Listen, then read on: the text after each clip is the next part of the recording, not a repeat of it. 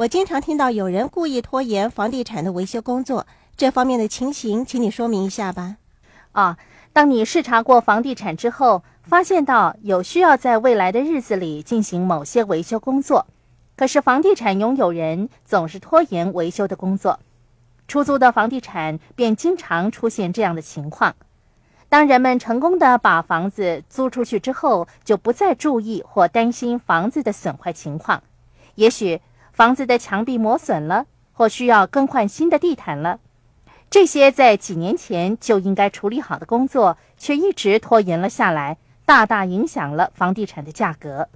如果你实地视察过房地产之后，发现了一些被拖延了的维修项目，记住不要害怕讨价还价。你应该把握跟卖家进一步商讨的机会。假如你提出报价的时候没有发现任何需要做出维修的项目，那么你该在视察过房地产之后，把那些需要维修的项目给卖家看，跟他说：“我计算过，我需要为这个房地产额外支付这笔维修费。”我想这该是我们重新检讨的时候了。我和沙伦对房地产的维修工作一窍不通。却再一次说明了拥有一个优秀的团队的重要。他们为你收取租金，给你的房客解决马桶漏水的问题，为你视察房地产。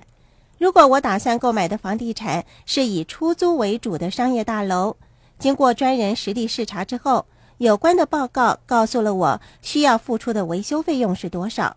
我利用这些数字来计算这个房地产项目的价值。并且以此作为跟卖方商讨的筹码。